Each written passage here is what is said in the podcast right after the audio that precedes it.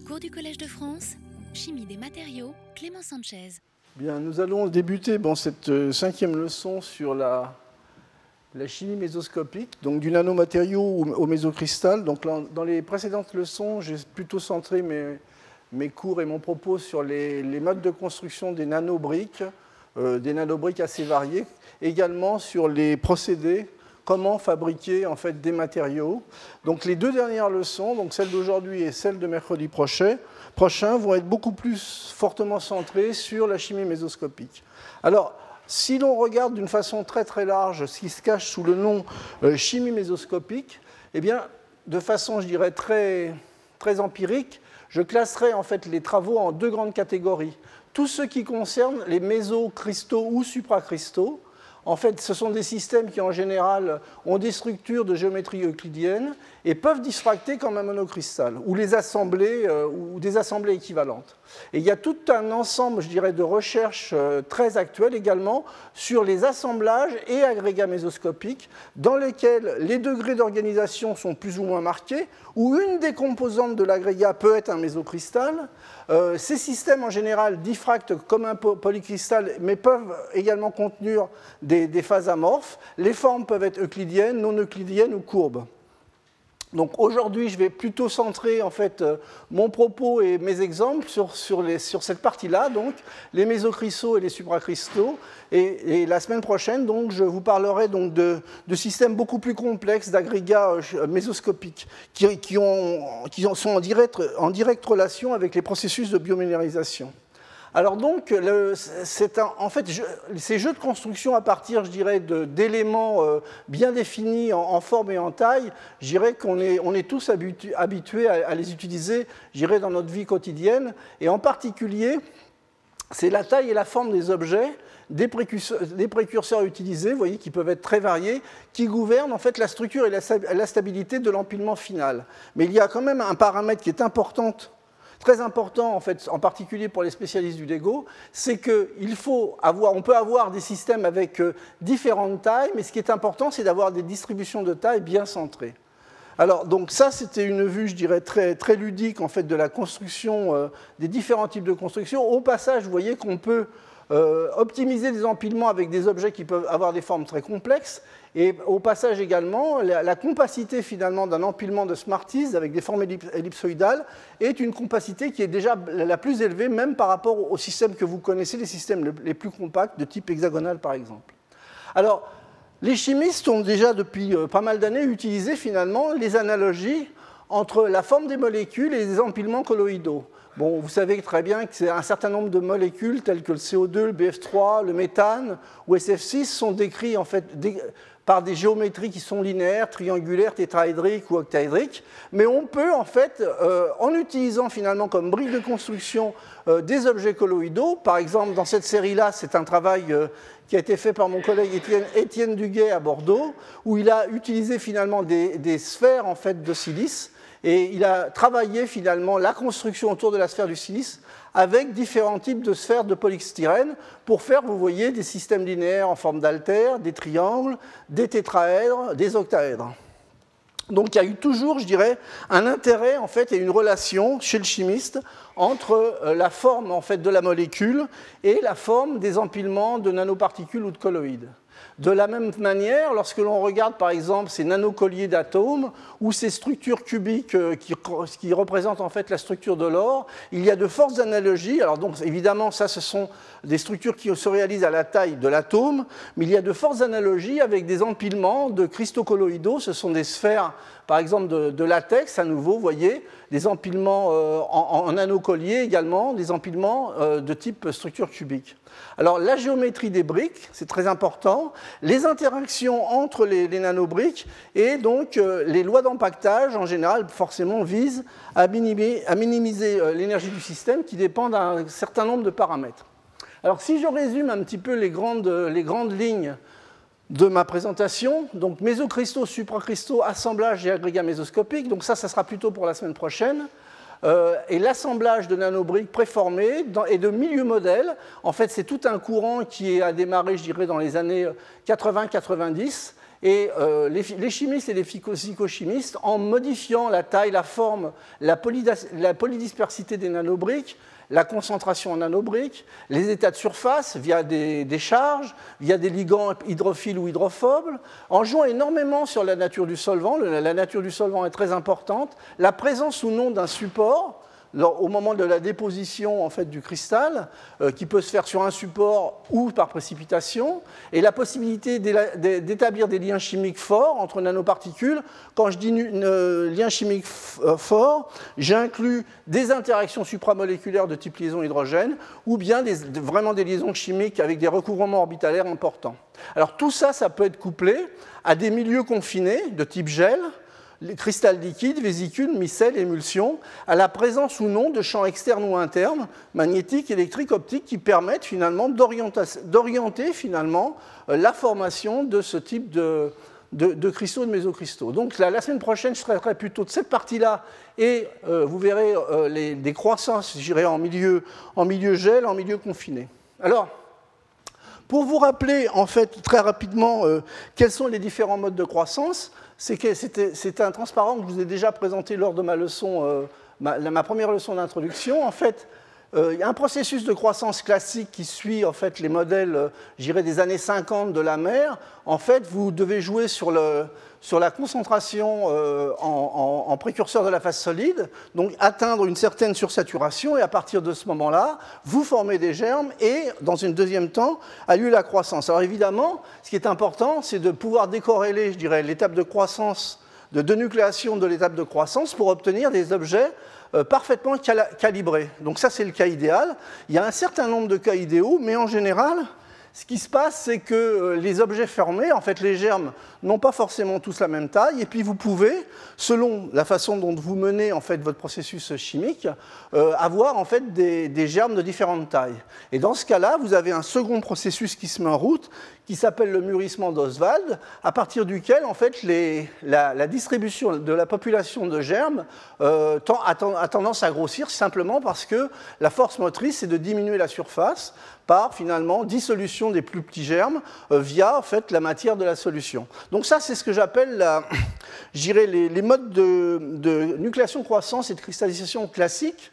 Alors à côté de cela, si en fait on peut arriver en jouant sur les paramètres physico-chimiques à stabiliser finalement temporairement euh, des, nanoparticules préformées, stabilisées, euh, je dirais, par de l'électrostatique ou par de la, présence en fait, de molécules organiques absorbées, on peut aller, vous voyez, vers des assemblages qui vont être, euh, je dirais, organisés en forme de cristaux, qu'on va appeler des mésocristaux.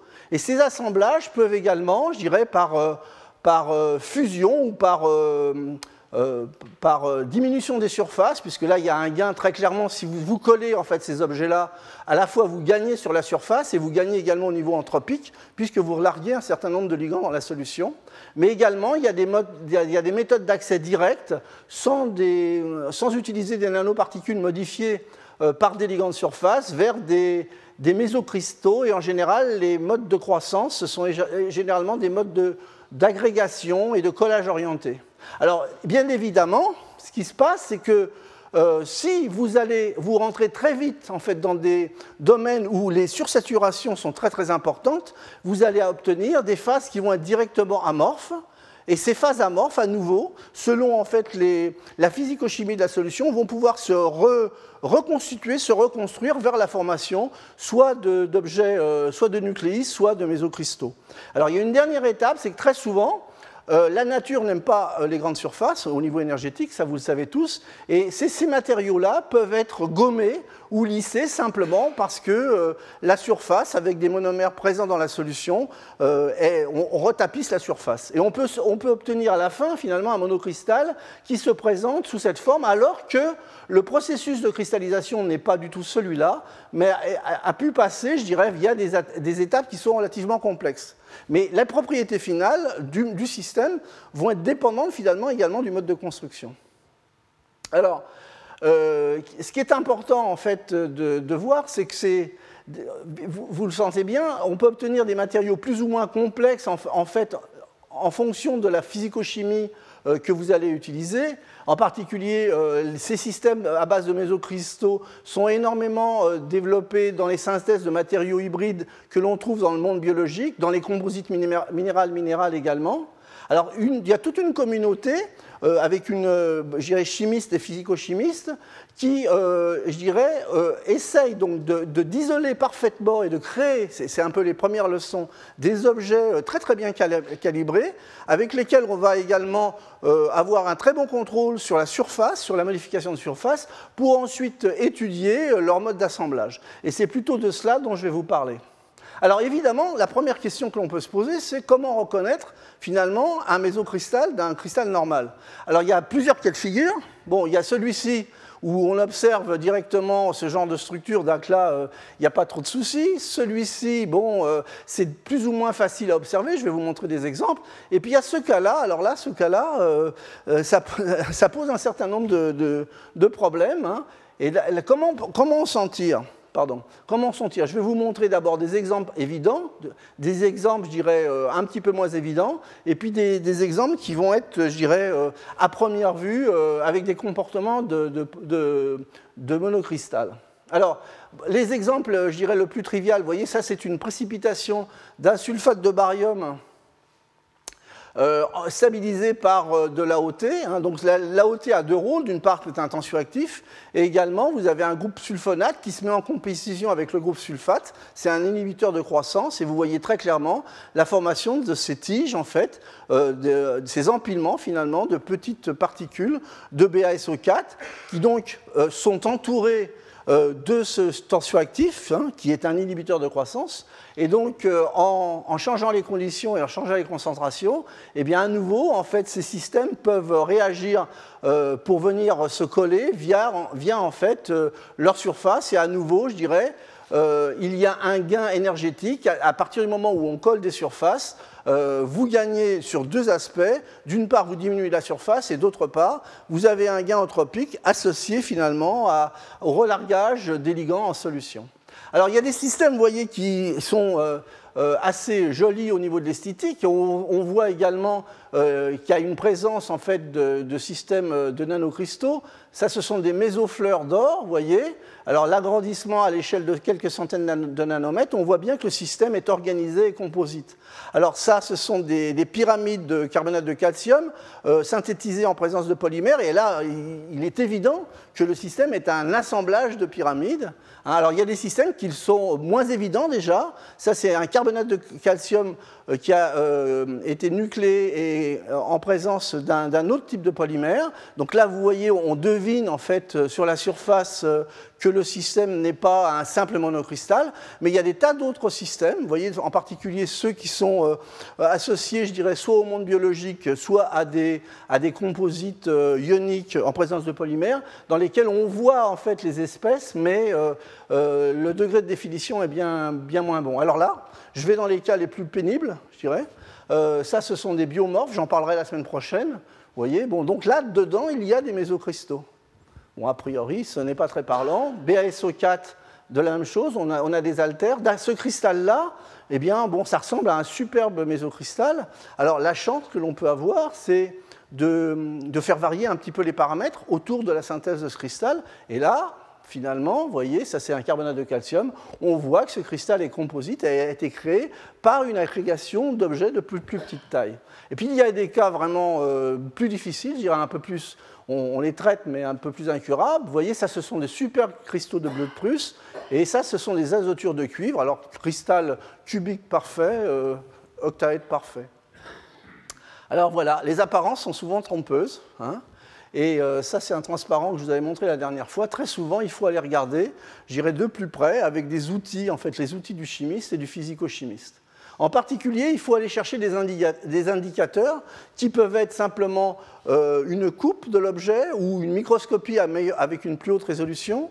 Euh, ça peut être également un suivi réactionnel à plusieurs étapes. Et donc là, on commence à voir se former l'objet et on en déduit que finalement l'objet est une entité euh, constituée de ces briques. Ou bien il y a une propriété physique qui n'est pas, je dirais, dans la, qui n'est pas la propriété physique attendue euh, lorsqu'on compare la taille de l'objet à la propriété donnée.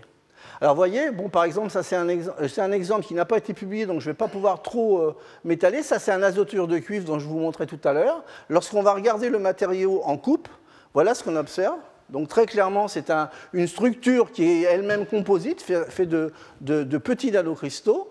Ça, c'est le fameux bleu de Prusse. Hein. donc, au bout de 120 heures, 12 heures, les bleus de Prusse sont des matériaux qui ont été énormément utilisés, euh, pour, euh, en particulier des analogues, dans des propriétés magnétiques.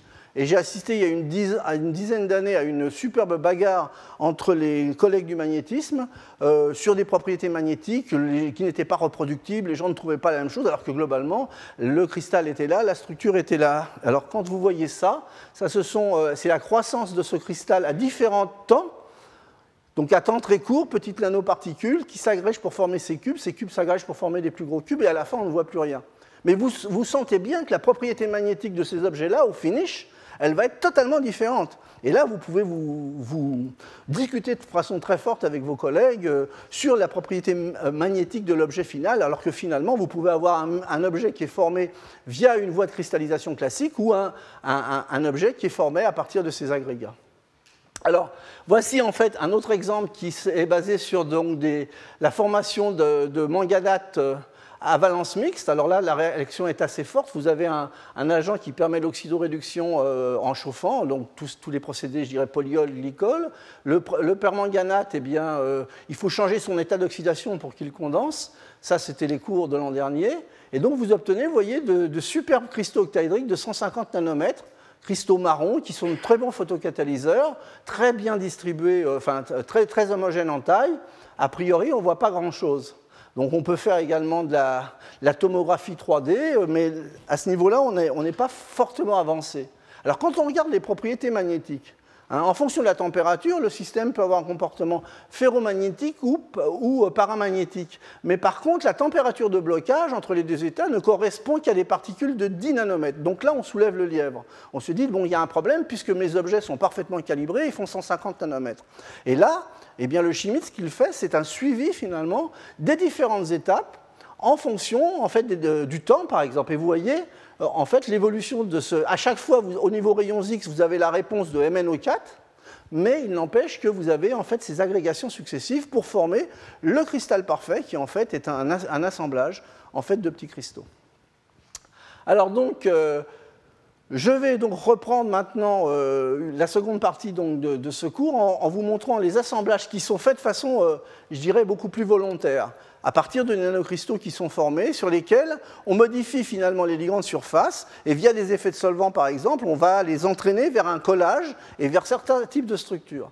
Alors les, interactions qui interviennent dans la formation de, ces assemblages mésoscopiques sont, bon, je dirais, c'est assez classique, des interactions attractives du type Van der Waals, hydrophobe, solvophobe, des liaisons hydrogènes dans certains cas, les forces capillaires très souvent au moment du séchage, bien entendu, des forces dipolaires et magnétiques, et du côté des interactions répulsives, bon, bah, ça, ce sont également des choses classiques, comme les, aspects électrostatiques, stériques, également euh, les forces dipolaires ou magnétiques.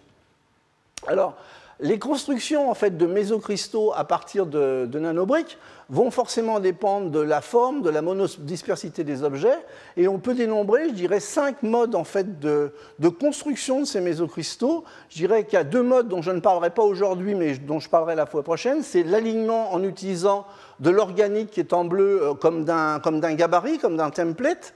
Et donc l'interaction entre le bleu et le jaune peut être liaison euh, supramoléculaire ou des liaisons covalentes également, je dirais, des ponts minéraux entre les particules qui peuvent se créer. Ça, c'est une possibilité. Aujourd'hui, je vais plutôt me centrer sur l'alignement via des interactions physiques. Euh, les alignements par des contraintes spatiales, ça, ce sont typiquement euh, des alignements, euh, par exemple, associés à, des objets anisotropes. À partir du moment où vous augmentez la fraction volumique d'un objet anisotrope, vous, vous, rentrez, en fait, pour des raisons anthropiques, vous avez tendance à former des cristaux liquides et donc vous avez des contraintes dans, dans les empilements. Et également, bon, une méthode, euh, un processus, je dirais, qui a été découvert, je dirais, en, 1998, donc quand même euh, plus d'une quarantaine d'années après le fameux modèle de la, mer, donc, euh, qui est basé sur de l'attangement orienté. Alors l'attachement orienté, je vais vous raconter en, quelques transparents à quoi ça correspond. En fait, vous voyez, c'est un assemblage topotactique de particules via leur surface de haute énergie, et c'est un, attachement, c'est un, ancrage en fait, euh, qui est en, accord avec des relations d'épitaxie. Donc vous voyez, ça c'est simplement un petit cartoon. Les, les particules se testent, et là, bon, l'assemblage peut avoir lieu. Ça ressemble fortement à des polycondensations entre surfaces. Hein. Alors ces assemblages peuvent être, voyez, euh, linéaires, entre de 0, d à 1D, des assemblages de sphères. On peut assembler des plaquettes, des objets plus complexes en trois dimensions ou des objets carrément, euh, je dirais, euh, avec des, formes, des formes euclidiennes.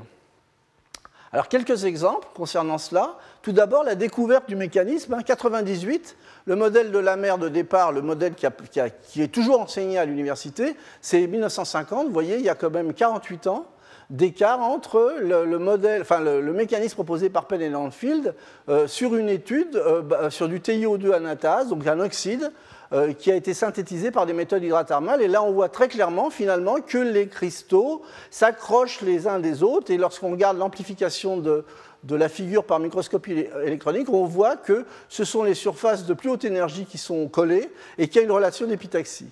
Alors ça, ça marche pour le TiO2, et puis il y a euh, entre 60 et 100 études qui ont été faites qui démontrent que ce mécanisme est beaucoup plus général que ce que l'on pense.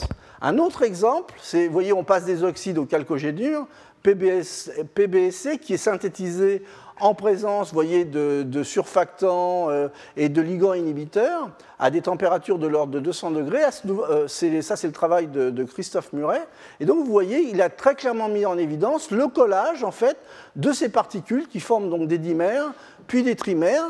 Et tout ça, ça forme, in fine, voyez, euh, des particules qui continuent à s'accrocher les unes les autres en mettant, en fait, des, des surfaces ou des arêtes en commun des particules donc octaédriques qui mettent en, commun finalement euh, des surfaces et des arêtes pour former ces chaînes en zigzag de ce type, vous voyez. Et là, à nouveau sur cette microscopie, on voit très bien que le c'est un collage épitaxial. Donc ça fait des formes un petit peu hélicoïdales. Alors le danger, bon ça ce sont les premières étapes de la réaction, mais c'est que ces systèmes-là peuvent être recuits ou vieillis, et à ce moment-là, bah, vous avez simplement un gommage, et quand vous regardez l'objet à un moment donné, si vous ne faites pas les analyses intermédiaires, bah, vous, vous ne voyez pas finalement que le processus de, construction est un processus de collage et d'attachement orienté.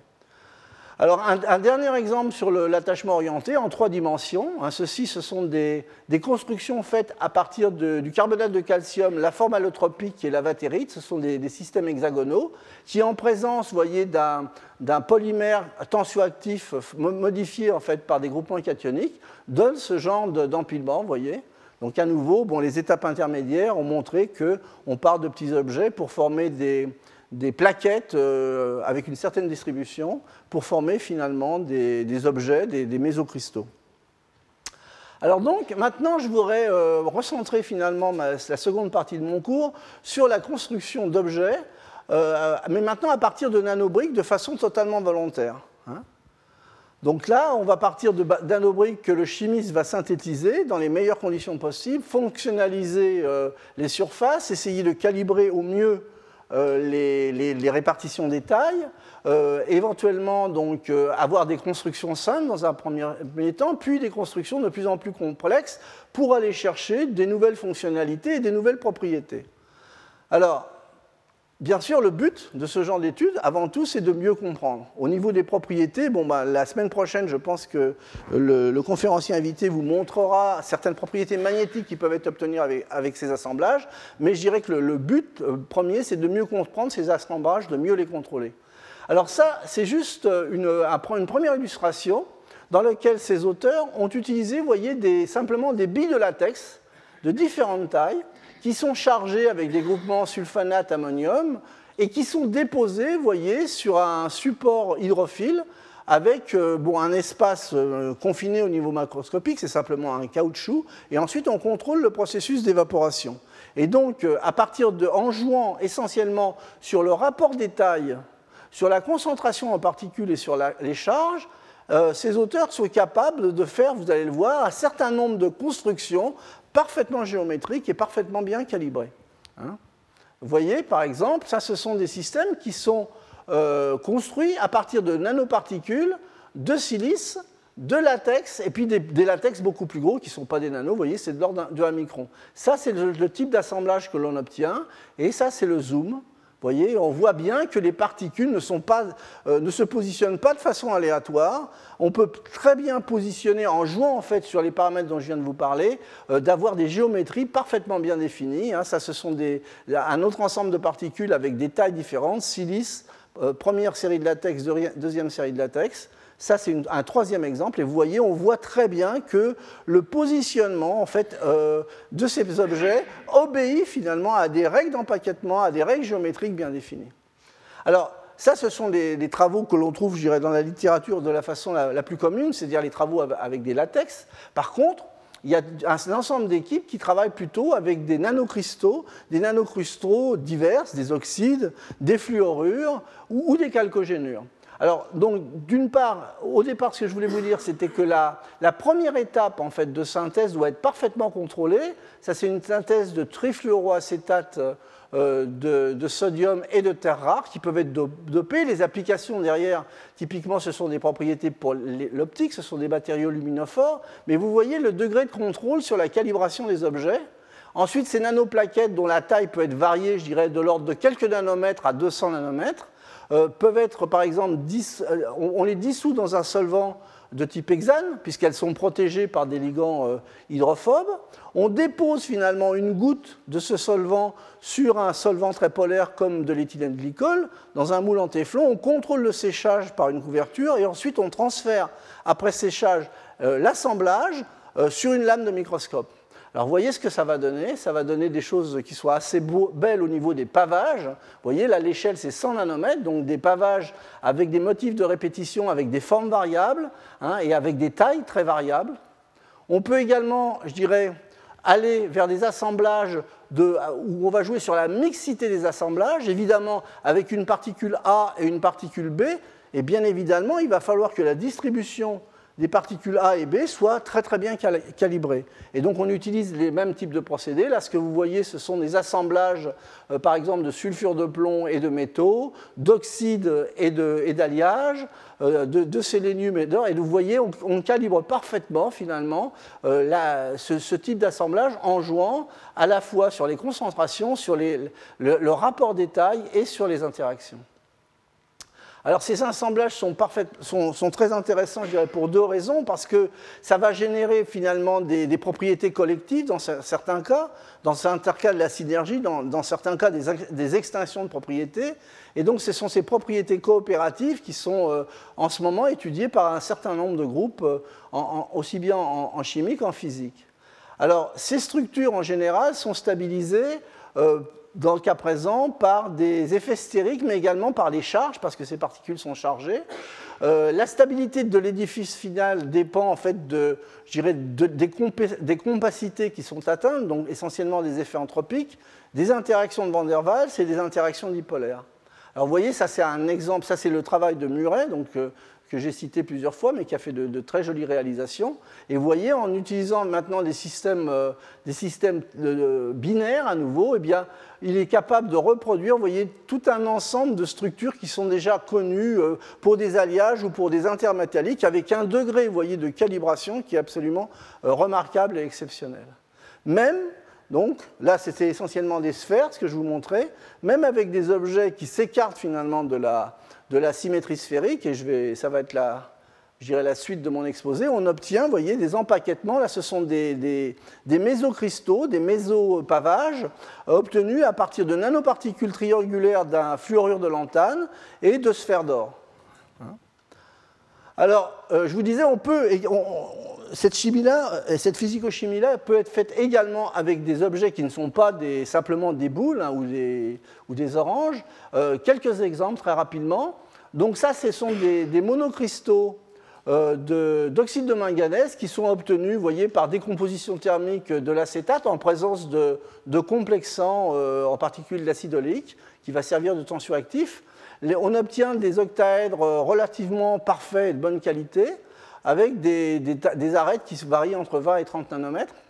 Alors, lorsque ces systèmes sont transférés en fait dans un milieu plus polaire comme de l'éthanol par exemple, en milieu ultrason, en fait, ils se forment il se forment des superstructures 3D de ce type. Et donc, à, nouveau, l'objet macroscopique que vous voyez là, à l'échelle de quelques microns, ça a l'air d'être un cristal parfait.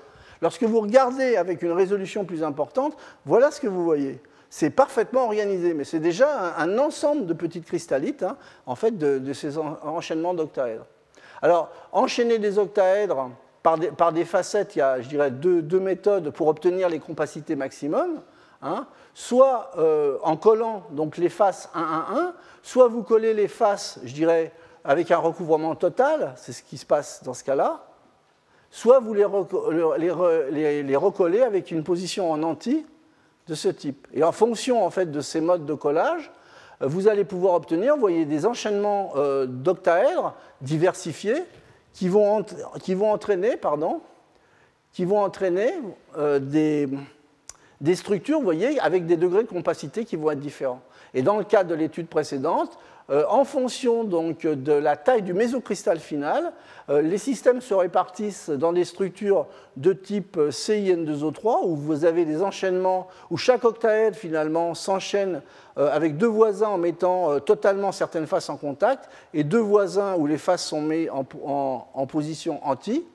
Alors que les très gros mésocristaux, eux, s'enchaînent dans un empilement hexagonal où en fait chaque octaèdre est entouré de six voisins positionnés avec des faces positionnées de façon anti. Alors, ça, c'était un, certain type d'études. Maintenant, je vais rentrer un petit peu plus dans les études physico-chimiques où les gens soit ont essayé de comprendre et de modéliser, soit ont essayé de jouer sur un paramètre et de voir l'effet. Alors, cet exemple-là, je le trouve assez, euh, assez parlant. Euh, c'est un exemple qui a été développé par le groupe de, de XIA. Euh, il concerne en fait des nanocristaux, des mésocristaux faits à partir de nanocristaux d'argent. Donc, première étape, faire des objets parfaitement calibrés. Vous voyez? Ça, c'est le brut de synthèse recouvert en fait d'un revêtement hydrophile qui est la polyvinylpyrrolidone. C'est à nouveau une, réaction par euh, réduction thermique euh, d'un sel d'argent. Donc voici les, systèmes. Et en fait, cette équipe s'est amusée à fonctionnaliser de façon sélective les faces de ces cubes avec soit un ligand hydrophobe, soit un ligand hydrophile, et en, et en, faisant changer finalement, en changeant la composition des faces. Alors regardez ce que ça donne. Forcément, le résultat L'assemblage va dépendre des, forces capillaires, puisqu'on va jouer essentiellement au moment du séchage sur l'interface OR, et des interactions hydrophobes.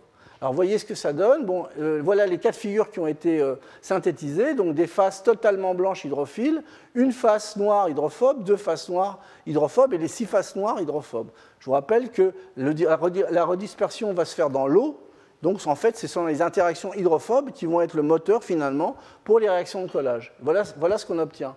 Une face, essentiellement des doublets, deux faces, des quadruplets, des triplets, des plans dès qu'on hydrophobe quatre faces, et lorsqu'on hydrophobe les six faces, des systèmes en, trois dimensions. Donc ça, c'est un exemple très scolaire, mais qui montre bien en fait le rôle finalement du contrôle finalement de la surface et du ligand présent à la surface. Ça, c'est un autre exemple qui a été développé assez récemment dans le groupe de, Marie-Paul Pileni.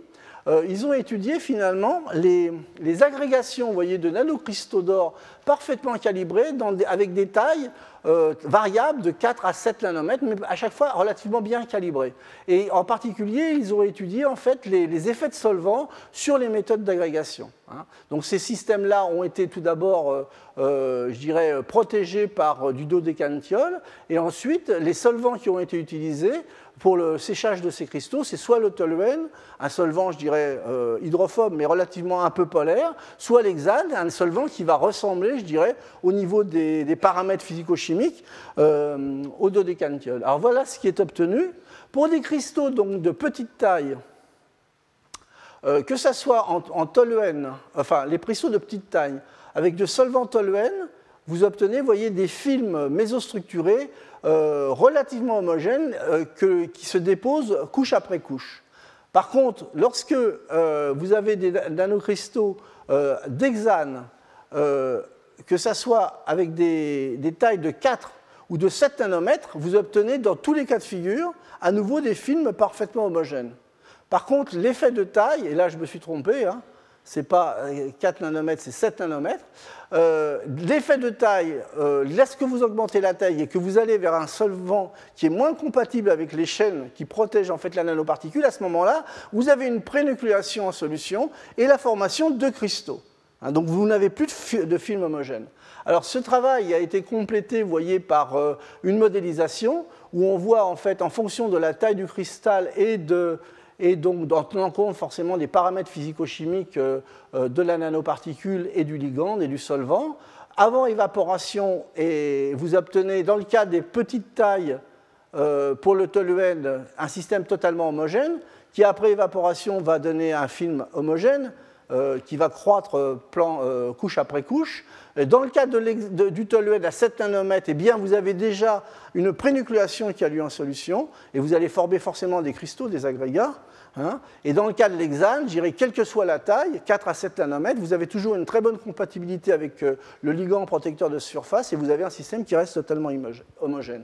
Donc en fait, dans, cette étude, essentiellement, je dirais, le mode d'agrégation est essentiellement géré par les, attractions Van der Waals entre les cœurs d'or, l'énergie libre de mélange du ligand thiol et du solvant, ça c'est le paramètre vraiment important de l'étude de mon point de vue, et les forces de compression élastique des ligands. Et vous avez donc deux cas de figure pour résumer. Un cas où vous avez des conditions qui vont être plutôt répulsives en présence d'hexane, et un cas, euh, dirais, où vous allez avoir des conditions attractives, puisque le toluène ne va pas aimer suffisamment les chaînes, et donc à ce moment-là, les chaînes vont avoir, euh, euh, au niveau énergétique, tendance à, interagir directement via les interactions chaîne-chaîne. Alors ça, c'est une autre étude qui est un petit peu dans le, dans le même philosophie, mais cette fois-ci, au lieu de jouer simplement avec des caractères hydrophobes, hydrophiles comme dans la première étude, ou avec des, aspects, euh, enfin, en jouant avec la nature du solvant, ça c'est une étude qui a été faite par le groupe de Grybowski.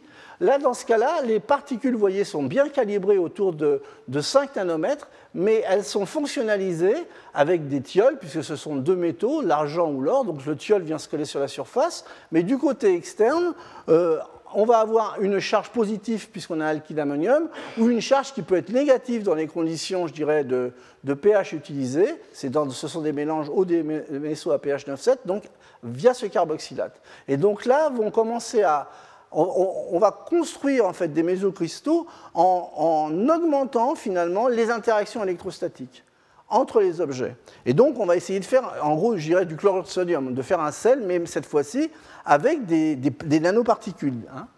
Et alors, voilà ce qu'il obtient.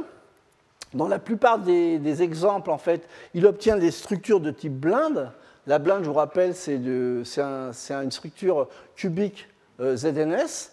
Et euh, donc, dans ce cas-là, en fait, euh, les, structures des, milieux colloïdaux, des, mésocristaux obtenus, sont essentiellement contrôlées par les interactions électrostatiques, et en particulier, euh, les interactions entre premier et second voisins sont totalement déterminantes. Hein. et donc, ça permet également de, moduler en fait, les aspects structuraux. Alors, voilà ce qu'il obtient. Vous voyez des mésocristaux qui sont sous forme d'octaèdres, de, de superboctaèdres. Ici, vous avez les mésocristaux d'octaèdres et de tétraèdres. Et ici, vous avez en fait les répliques de cristaux euh, macroscopiques de spharélite. Donc, vous voyez, le, mésocristal est vraiment à une identité euh, euh, très très marquée avec le, cristal macroscopique.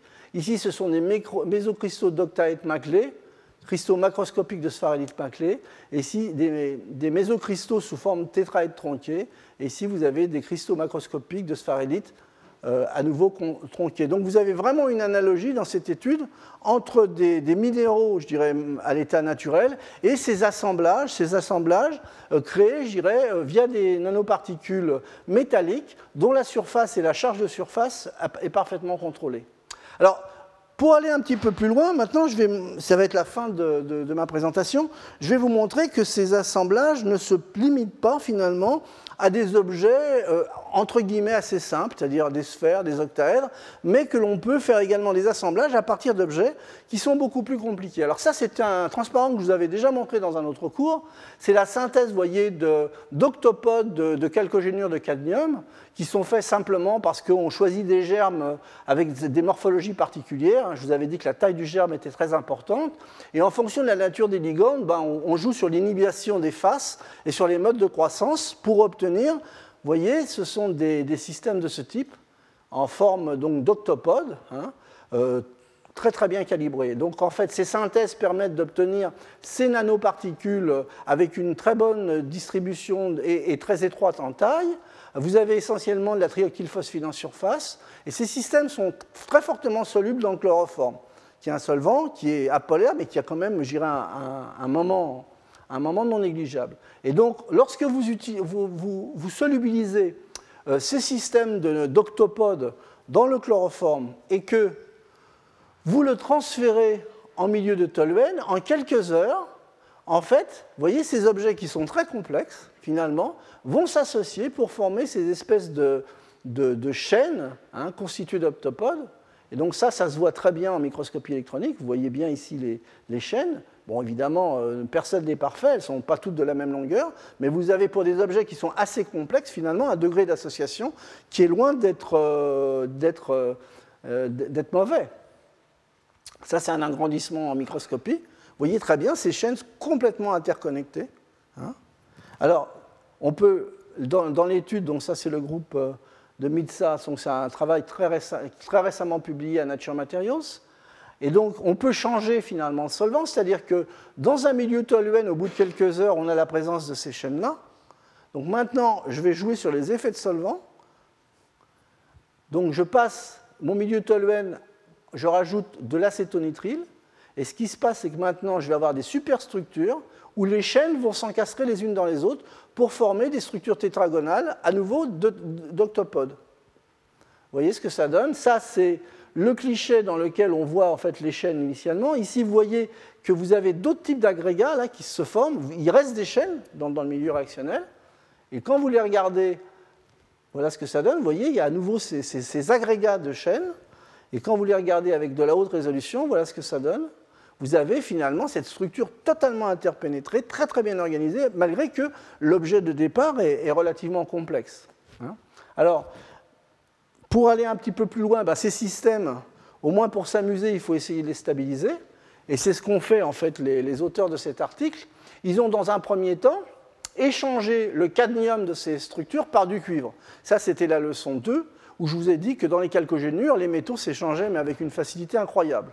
Donc, échanger le, le par du cuivre, première étape. Ensuite, traiter en fait le système euh, par un plasma oxygène de telle façon à créer une structure euh, soudée. C'est-à-dire qu'on passe à la forme cuivre et en surface, on va oxyder le cuivre pour créer, voyez, des domaines d'oxyde de cuivre qui soudent finalement le, le mésocristal. Ça, c'est pour j'irai pouvoir le, transférer et l'utiliser de façon plus utile. Donc vous voyez, ça c'est avant la réaction, je dirais, de, stabilisation, et ça c'est après la réaction de stabilisation. Vous gardez globalement la, même structure avec euh, des interfaces qui sont collées via la réaction d'oxydation. Alors, comme on, était, on est parti à discuter un peu des assemblages un petit peu particuliers et bizarres, euh, je ne pouvais pas euh, simplement finir sur l'octopode, mais il fallait que je vous parle également des étoiles de mer. Et en particulier, euh, dans, cet exemple-là, à nouveau, c'est un calcogénure, PBS, qui est synthétisé par décomposition d'un acétate de plomb en présence de deux tensioactifs. Et à nouveau, bon, bah, ce système-là peut être, je dirais, euh, la croissance peut être contrôlée de telle façon à obtenir des, étoiles, simplement parce qu'on va jouer sur la polarité des différentes faces, 1, 1, 1 ou 1, 0, 0, du système euh, cubique euh, de la blinde. Et, très souvent, la plupart des jolis exemples au niveau de l'esthétique sont souvent, c'est ce que je vous disais dans les autres leçons, basés sur des systèmes à base de colcogénure parce qu'il y, il y a des faces qui sont avec des polarités très très différentes et on arrive à très bien à contrôler, je dirais, euh, les protections de certaines faces par rapport à, d'autres. C'est beaucoup plus difficile très souvent dans le cas des oxydes. Alors donc on obtient ces, étoiles de mer hein, de ce type, vous voyez, 50 nanomètres c'est l'échelle, relativement monodisperse en taille, avec en fait un jeu de deux tensioactifs. Un tensioactif, il va venir se coller la partie sulfate euh, sur la partie, je dirais, euh, calcogénure, en particulier avec une interaction euh, sur, sur, les atomes de plomb de surface, et en fait une espèce de double couche qui va pouvoir se former avec l'ammonium qui va se trouver dans la position inverse, donc vers l'eau. Donc ce sont des systèmes qui sont totalement solubles dans l'eau. Hein. Et donc, ce sont des surfactants qui vont être chargés, ce que je vous disais, solubles dans l'eau. Alors, comment peut-on les assembler? Eh bien, à nouveau, simplement par évaporation. Hein. Par évaporation, on va essayer soit en, par, trempage, en, formant un film, pour faire des assemblages bidimensionnels, ou par, en séchant directement une goutte sur un substrat, pour obtenir des, assemblages 3D. Et vous voyez, ces structures en étoiles, qui sont compliquées, qui sont complexes, qui n'ont pas les, formes les plus simples, je dirais, pour l'assemblage, s'assemblent dans des réseaux 2D euh, euh, parfaitement bien définis. Ça, c'est les assemblages en 3D. Alors, les, mêmes auteurs, là, c'est un travail très récent qui a été publié à SCS Nano, euh, ont essayé d'utiliser finalement ces étoiles à nouveau comme une brique de construction dans un mélange binaire. Alors, voyez ce qu'ils ont fait. Alors là, ils ont utilisé des billes de latex de différentes tailles et ils ont déposé finalement euh, ces étoiles. Euh, et vous voyez qu'à nouveau, on arrive à décorer, à créer vraiment des, assemblages mixtes de mésocristaux constitués de ces, euh, étoiles de calcogénure. Hein, donc là, le, latex a été enlevé, je dirais, par, par lavage. Donc vous voyez en fonction de la concentration, ça c'est avec du latex. Également le latex peut servir à faire une réplique de silice pour obtenir voyez, des silices euh, hexagonales de ce type dans lesquelles vous allez parfaitement, en fonction de la taille de la bille de latex, calibrer final, la, taille du, puits en fait, euh, qui va permettre euh, à, l'étoile de venir se, positionner. Et c'est ce que vous voyez dans la, dans la diapositive du bas, dans la, dans, la, microscopie du bas, vous voyez une étoile est parfaitement positionnée dans chaque trou du SiO2 puisque le trou a été calibré en fonction de la taille de l'étoile. Bon, c'est simplement de l'esthétique, hein, il n'y a aucun, aucun, intérêt au niveau de l'application, mais c'est pour vous montrer un peu le, degré de contrôle que, que l'on peut avoir dans la construction de ces objets. Alors évidemment, lorsqu'on veut fabriquer des matériaux avec une vue, je dirais, un peu plus vers la propriété de l'application, eh bien on peut s'aider on peut de champs externes pour euh, faciliter finalement l'homogénéité et euh, l'alignement, etc. Et donc ça c'est un travail euh, qui a été publié récemment, à nouveau, vous voyez, 2010, où en fait en utilisant des, systèmes cœur-coquille à base d'oxyde de fer et de silice, qui n'ont pas, vous voyez, des anisotropies très marquées, donc ça veut dire que le système de lui-même ne va pas former un cristal liquide, donc il faut le forcer à, s'organiser, à s'orienter. Et eh bien en couplant finalement une méthode de dépôt par, par trempage-retrait et un champ magnétique, eh bien, on obtient, voyez, des assemblages très très réguliers et homogènes sur des surfaces relativement grandes. Donc de mon point de vue, les mésocristaux, euh, c'est un domaine qui est, très riche et très intéressant, où il y a de la belle physique à faire, mais si on veut vraiment développer des systèmes un peu plus vers des propriétés, on va avoir tendance quand même à utiliser finalement soit des modes de dépôt classiques, soit de les coupler finalement, soit avec des champs magnétiques, soit avec des champs électriques. Vous voyez, ça c'est ce que ça donne, les assemblages qui sont obtenus pour ces systèmes qui sont relativement, euh, au niveau de l'esthétique, relativement remarquables. Alors, j'ai fini la leçon, et donc je vais vous montrer simplement deux exemples pour vous montrer que le monde des mésocristaux, ce n'est pas si simple que tout ce que je vous ai montré. Vous voyez, ça c'est un, c'est un agrégat d'aiguilles, et là vous reconnaissez en fait des géométries et des maclages tout à fait particuliers, et ce sont des nano-aiguilles de silice en fait, ce n'est pas exactement de la silice, c'est un composé de silice dopé par du phosphore et de l'azote qui est obtenu par des voies thermiques. Mais à nouveau, vous retrouvez un assemblage et une cristallisation. C'est un mésocristal beaucoup plus complexe. Donc vous pouvez obtenir également, vous voyez, ce sont ça ce sont les, nanofibres de silice hein, qui ont été analysées par microscopie électronique. Vous avez un enchevêtrement, mais globalement, la forme finale de l'objet, ça ressemble à un cristal de géométrie donnée avec un certain nombre de macles. Alors, la semaine prochaine, eh ben, on regardera des systèmes encore plus compliqués, mais à mon avis beaucoup plus excitants, parce que c'est beaucoup plus proche, même si ce ne sont pas des biobinéraux, mais ce sont des systèmes qui vont être proches des processus de biominéralisation. Vous voyez, ce sont des formes très complexes qui sont obtenues, euh, qui sont obtenues sans organique du tout, par exemple. Hein. Donc ça, on verra ça la semaine prochaine. Alors maintenant, euh, je vais vous présenter euh, le conférencier euh, qui va nous, nous parler donc aujourd'hui de l'exploration du nanomonde en trois dimensions. Vous voyez bien que cette, cette branche de la science qui concerne les agrégats, les mésocristaux, le développement, quand vous regardez les années, elle a été très dépendante du développement des outils de caractérisation.